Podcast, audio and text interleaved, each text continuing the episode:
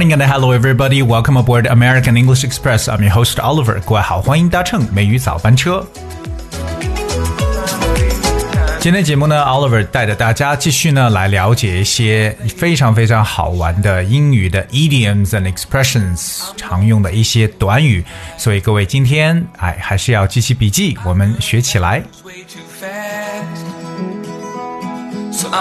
今天和大家去分享的短语有以下几个。第一个呢，想考大家的就是由你决定，在英文中该怎么讲呢？各位可以先思考两两秒钟，由你决定。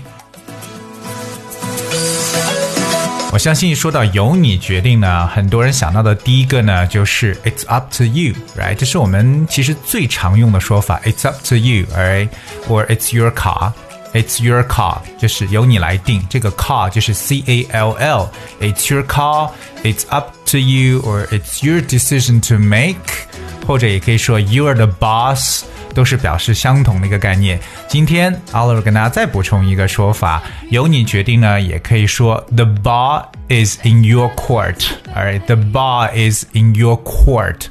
Court, C O U R T 这个词本身可以表示像庭院呐、法庭的说法，或者表示像篮球场啊，对不对？还有网球场等等。But the ball is in your court. It also means it's up to you. Alright, so it's your move now. Alright, so this idiom refers to life rather than sport. 它和体育运动没关系，指的是生活当中。So if you got the ball, the decision is yours, and someone is waiting for your decision. 就大家都等待着你的决定。所以各位记住了，由你来做决定。我们今天又加多了一个家族成员，那就是 the ball is in your court. 接下来呢，我们要告诉大家的是。 透露或者泄露秘密该怎么讲？嗯，我们来，在我讲之前，大家看一下，你会说几种和这种相关的表述。首先，我能想起来的，如果说一个人泄露秘密呢，就是我们直面表示可以叫 leak the secret，L E A K leak，leak 表示泄露的意思，so someone could leak the secret。或者呢，在口语中还有一个说法叫 let the cat out of bag bag，let the cat。out of bag 就是让猫从袋子里出来，这也是泄露秘密的一种描述。So 至少我们至少这两种啊，第一个叫做 leak the secret，right means let the secret go public，让这个秘密呢公布于众，或者还可以说 let the cat out of bag。But today I want to add one more。今天还跟大家继续再去扩充一个泄露秘密呢，在英文中也可以说 spill the beans。 Spill the beans。Spill 就是表示让什么东西溢出来，S P I L L，spill the beans，beans 就是大家所说的豆子、豆类，B E A N S beans。 So spill the beans means to give away a secret. All right. So um, if you told someone about their own surprise party, for example, you would have spilled the beans or even let the cat out of bag. The secret is out. 所以如果说你想给某人给一个 surprise party，可是你提前告诉他了，那这就叫做 spill the beans，把秘密给透露出来了。所以我们跟大家补充多了一个 spill the beans。let the cat out of bag, or leak the secret, let the secret go public, to give away a secret 都描述为透露秘密。好，接下来呢是一个非常好玩的一个短语，叫 through thick and thin。Through thick and thin，什么叫做穿越了厚和薄呢？我们知道 thick and thin 可以表示厚和薄的一种这个相反的短语了。But when you talk about through thick and thin, it means to be loyal no matter what。这个呢可以表示为特别特别忠诚，任何情况下都是不畏艰险，共同经历的意思。So to be loyal no matter what, that's through thick and thin.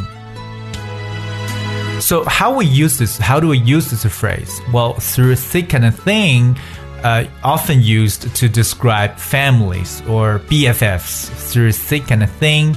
It means that you are by each other's side no matter what happens, through the bad times as well as the good times 啊。原来这就是特别是形容患难与共的，常常形容家人或者死党，无论发生什么事情，无论是顺境还是逆境呢，你都在他的身边。这种情况下就叫做 through thick and thin。所以，当我们可能说一直是守卫在我们一个朋友的身边，不管他是遇到什么状况，这个时候就可以说 through thick and thin，不畏艰险，共同经历，也就是患难与共。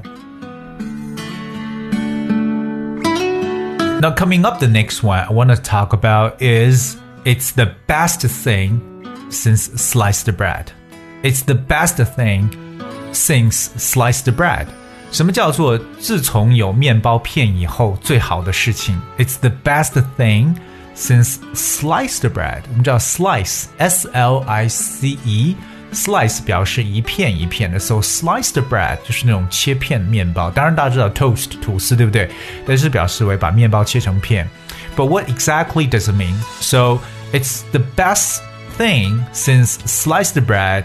Um, it means something's really really good. 它可以表示形容特别出色、特别好的事情，because sliced bread must have revolutionized life in England because it's since been used as the ultimate benchmark for things that are great. You know, we love it almost as much as tea. 那作为英国人来说呢，嗯。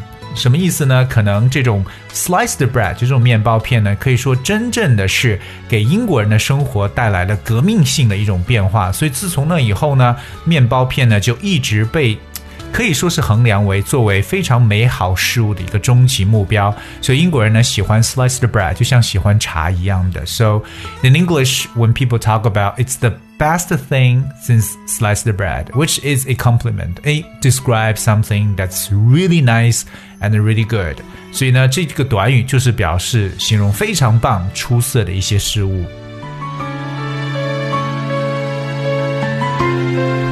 Alright, coming up, the next one I want to share is called Jump on the Bandwagon.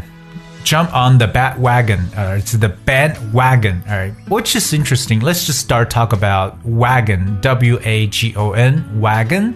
Wagon 首先在英文中呢表示马车的一层意思，马车 wagon。而大家知道这个德国大众对不对？这个大众它的这个标志是 V。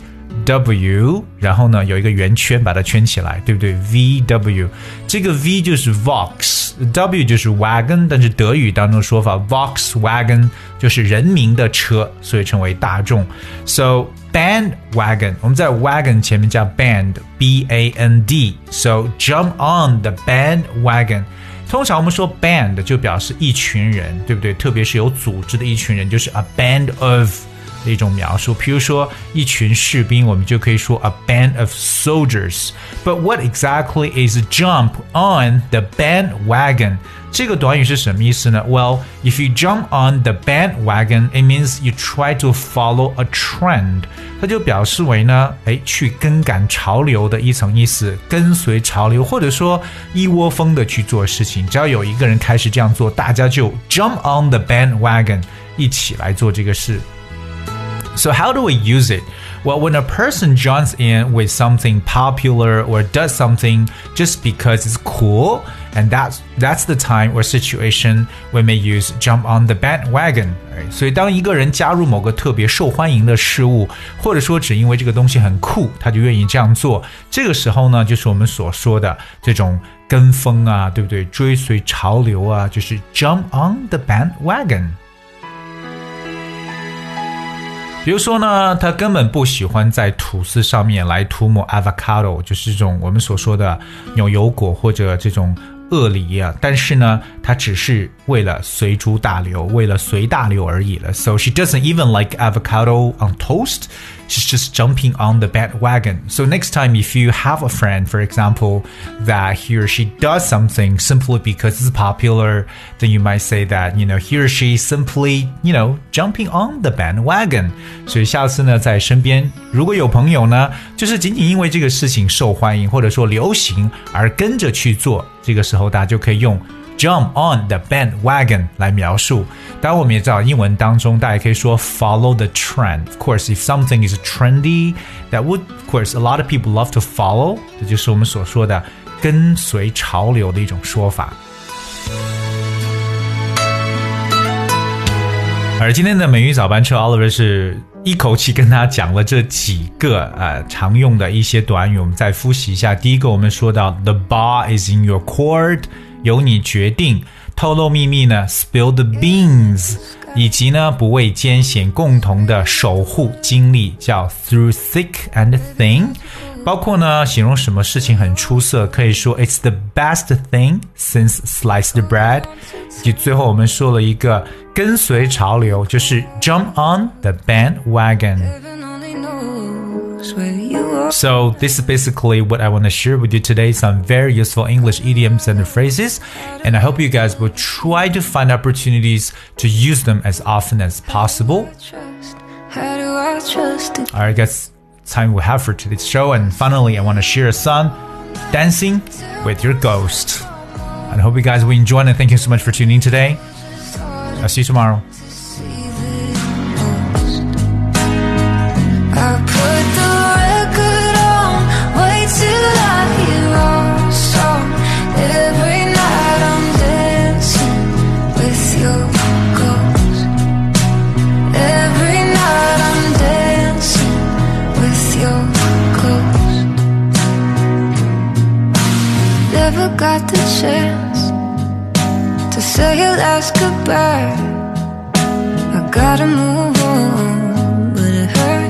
Try.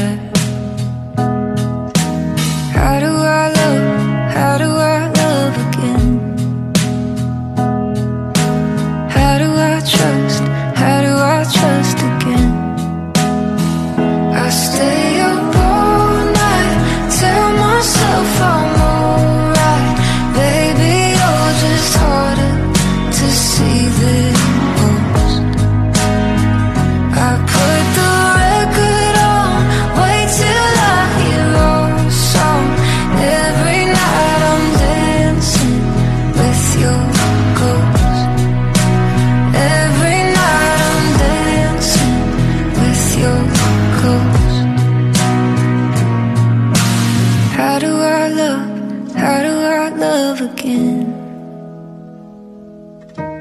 How do I trust? How do I trust again? I stay up all night, tell myself I'm alright. Baby, you're just harder to see than most. I put the